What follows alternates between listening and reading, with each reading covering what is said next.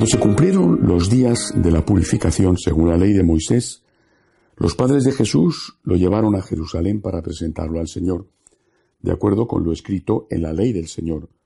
Todo varón primogénito será consagrado al Señor. Y para entregar la oblación, como dice la ley del Señor, un par de tórtolas o dos pichones. Había entonces en Jerusalén un hombre llamado Simeón, hombre justo y piadoso, que aguardaba el consuelo de Israel, y el Espíritu Santo estaba con él. Le había sido revelado por el Espíritu Santo que no vería la muerte antes de ver al Mesías del Señor.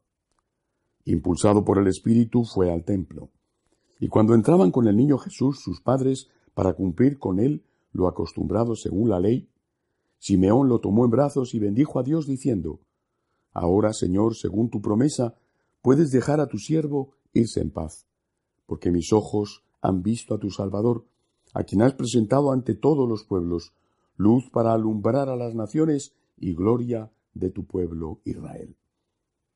Su padre y su madre estaban admirados por lo que se decía del niño.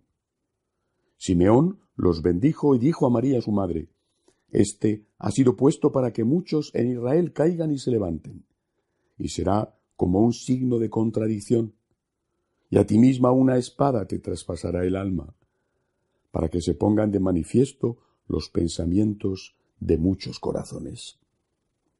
Había también una profetisa, Ana, hija de Fanuel de la tribu de Aser, ya muy avanzada en años. De joven había vivido siete años casada y luego viuda hasta los ochenta y cuatro.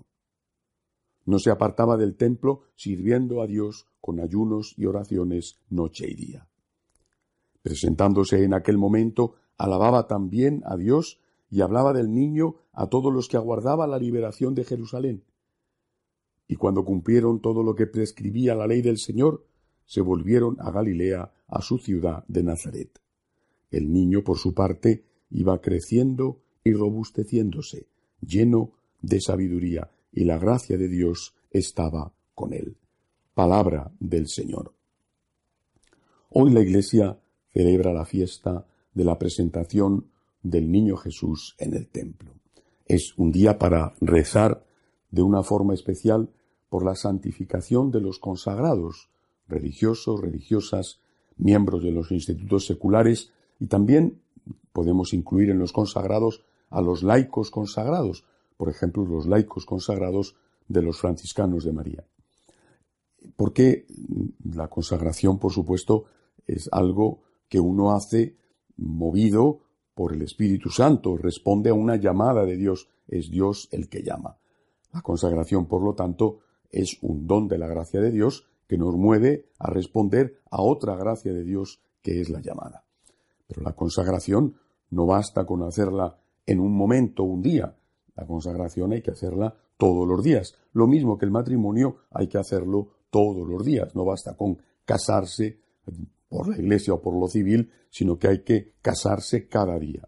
Ahora, la cuestión eh, con la consagración, ¿verdad?, es que eh, eh, estamos en una situación de profundísima crisis donde el número de consagrados disminuye de día en día, el número de religiosos, de religiosas, cae casi en picado y, por lo menos en países como España y en general en Europa los cierres de conventos eh, colegios a veces, otra vez de residencias de ancianos, monasterios de clausura o conventos de religiosos de vida activa eh, son, son casi cotidianos. Es una verdadera tragedia para la Iglesia y es una tragedia para esas instituciones en concreto y también muchas veces para las personas que han dado toda su vida por Cristo, por esa institución, y ven que no tienen relevo y que la obra a la que han dedicado tantos años se está muriendo. Por eso es un momento hoy muy especial donde podemos y debemos rezar por las personas consagradas y yo suplico además oraciones por los consagrados de los franciscanos de María, los religiosos, los sacerdotes y los laicos consagrados. Sigamos teniendo vocaciones para que el Señor pueda seguir contando con nosotros y llevar adelante la misión del agradecimiento. Aparte de esto, que es muy importante, eh, creo que merece la pena destacar de este bellísimo Evangelio las palabras que el anciano Simeón le dijo a la Santísima Virgen. Palabras en primer lugar sobre Jesús. es un signo de contradicción, es decir, vendrá a corregir cosas y esas cosas no gustarán, la corrección no gustará al corregido. Estaba hablando, por ejemplo, de cómo el Señor iba a purificar tantas cosas de la ley judía, el respeto al sábado que le llevaba a, no hacer obras de caridad cuando ese eh, sábado tenía que ser infringido porque eran muy minuciosos incluso en los pasos que se podían dar en el día del sábado. O, por ejemplo, la muerte de personas eh, que habían cometido pecados como el adulterio, como fue el caso de la mujer adúltera a la que quisieron matar y Jesús se lo impidió. Pero no solamente eso, yo pienso que, que también cuando Simeón dice lo de que pondrá al descubierto lo que hay escondido en los corazones, quizás estaba refiriendo a lo que está pasando en nuestra época. ¿Cuántos han sido eh, profundísimos admiradores externos, eh, eh, por lo menos, por ejemplo, de las enseñanzas del Papa San Juan Pablo II, y, poco después de muerto el Papa y sobre todo después de la renuncia del Papa Benedicto, pues están diciendo todo lo contrario. eso es algo que sorprende, o, no tenían ningún sentimiento de admiración y, simplemente eran hipócritas eh, que, que, ocultaban lo que sentían, lo que estaba en sus corazones, o mm, tienen una gran facilidad para cambiar de opinión, es decir, lo que en España llamamos para cambiar de chaqueta. Eso en España tiene un nombre propio que en una humilía no lo voy a decir. Ahora bien, sirve para poner de manifiesto lo que de verdad había en esos corazones personas que estaban con uno y que se olvidan de él, personas que aplaudían a rabiar y que después dicen, como aquella noche triste, dijo San Pedro, no le conozco. Pero además de eso, también el Señor, eh, también Simeón le dice a la Virgen que a ella una espada de dolor le atravesará el alma. El verdadero amor siempre va unido al sufrimiento. Una madre, un padre, sabe lo que es el verdadero amor, porque no solamente está con su hijo, con su hija, cuando las cosas van bien, sino que está con su hijo cuando las cosas van mal.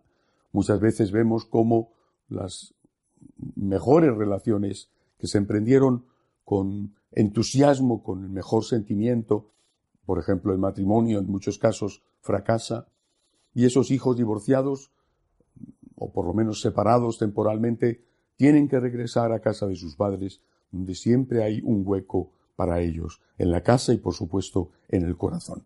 Eh, el amor verdadero es un amor que implica siempre una dosis de sufrimiento, porque el amor verdadero es generosidad, es salir de ti, es pensar en el bien del otro antes que en el propio, y eso significa siempre una dosis de sufrimiento, también de gran alegría, también del goce de ayudar al ser amado, aunque suponga ese sufrimiento, ese costo pero implica sufrimiento. Si tuviéramos presente esto a la hora de establecer relaciones, por ejemplo, matrimoniales, si tuviéramos presente que no es una cuestión solo de amor mientras dura el buen sentimiento, sino que también hay que perseverar cuando llegan los momentos difíciles, como de hecho se dice en la boda, seguramente muchos matrimonios serían más duraderos, más estables.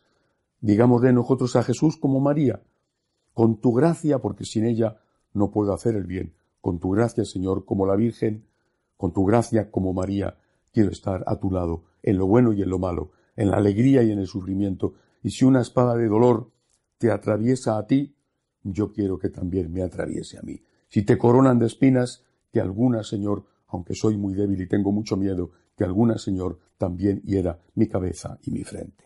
Que Dios nos ayude a ser fieles, como siempre lo fue la Santísima Virgen María. Que así sea.